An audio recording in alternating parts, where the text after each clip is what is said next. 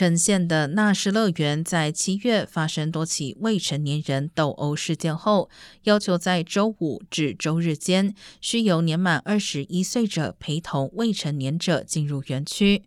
由于该乐园即将展开万圣节特别活动 Not Scary Farm，可能吸引大量年轻人前往，园方周三宣布，每一名成年人现在可以陪同最多五名未成年者入园。同时，在五名未成年者都付费买票时，陪同者将获得一张免费门票。陪同者入园时需出示带有照片的身份证件，并不得中途离开园区。